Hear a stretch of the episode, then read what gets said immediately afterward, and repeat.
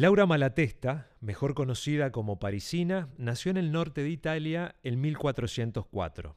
A los 14 años contrajo matrimonio con Nicolo III, marqués de Ferrara, tuvo una aventura amorosa con su hijastro ilegítimo, Hugo, y cuando esta aventura fue descubierta, ambos fueron decapitados. En ese momento Parisina tenía solo 21 años.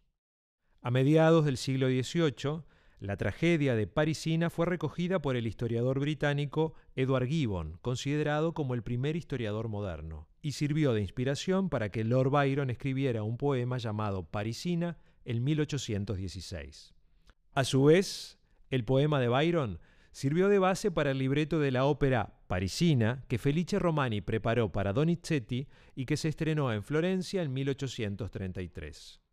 45 años después, el 14 de septiembre de 1878 se estrenó en el Teatro Solís de Montevideo otra ópera basada en el mismo libreto de Romani, también llamada Parisina. El compositor fue el uruguayo Tomás Giribaldi, y su versión de Parisina fue la primera ópera uruguaya. Giribaldi nació en Montevideo el 18 de octubre de 1847 y fue el primer compositor uruguayo y uno de los únicos que cultivó sistemáticamente el género lírico, componiendo a lo largo de su carrera cuatro óperas. Parisina, Manfredo de Suabia, Inés de Castro y Magda. Estas últimas dos nunca fueron estrenadas. La Parisina de Gribaldi causó un gran impacto en el momento de su estreno.